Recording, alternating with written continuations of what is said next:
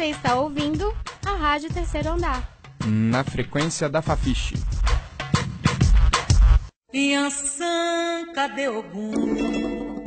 Eu sou Daniela Amaral, estudante de Engenharia de Sistemas, e tenho curiosidade para saber que tipos de trabalhos são realizados no candomblé.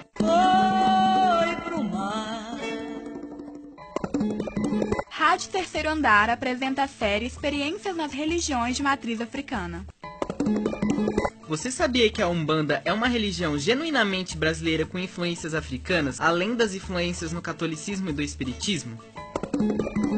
Muita gente confunde as religiões de matriz africana. Pensam que todas são a mesma coisa. Essa série de programas vai mostrar que não é bem assim. Religiões de matriz africana são as oriundas das tradicionais do continente africano. Aqui no Brasil, as chamamos de religiões afro-brasileiras. O candomblé, umbanda, tambor de mina e batuque são algumas das religiões mais conhecidas, sendo a maior delas o candomblé. Tambor de mina e batuque são religiões mais concentradas regionalmente. O tambor de mina está mais presente na região norte do Brasil, principalmente no Maranhão. Já o batuque está no estado do Rio Grande do Sul. Ambas cultuam os orixás. No candomblé e na umbanda, os orixás também são cultuados, mas de formas diferentes. Na Umbanda, eles são considerados entidades que representam as forças da natureza. Nos ritos da religião, eles são incorporados pelas pessoas que frequentam, que não acontece no candomblé, por exemplo. Dessa forma, realizam o que são chamados de trabalhos, como consultas, passes e limpezas energéticas. O candomblecista e pai de santo Vitor Diniz Aquino, iniciado na religião há 11 anos, mas praticante há 14, respondeu algumas dúvidas enviadas pelo público. Meu nome é Kelly Murato, sou estudante de História e gostaria de saber o que é Exu. Exu é dinâmica.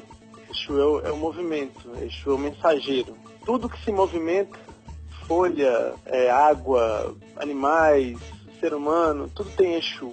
Exu é quem leva os meus pedidos e as minhas oferendas e os meus agradecimentos para os outros orixás. Quem é que faz esse caminho?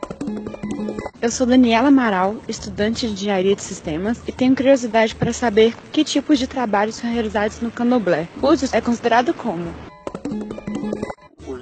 É o nosso oráculo, é uma consulta mesmo. Através do búzios, a gente consegue uma conexão com o orixá e esse, esse orixá nos dá recados, nos dá, nos dá indicações, nos dá, caminhos para que a gente consiga colocar a vida em ordem, consiga equilibrar as energias. O povo chama de trabalho, a gente chama de ebó. Tem- os ebós têm essas funções também. Tem função de limpeza, tem função de cura, tem função de, de oferenda, de agradecimento. Bruna Antonieta, eu faço jornalismo na UFMG e eu gostaria de saber o que são os orixás.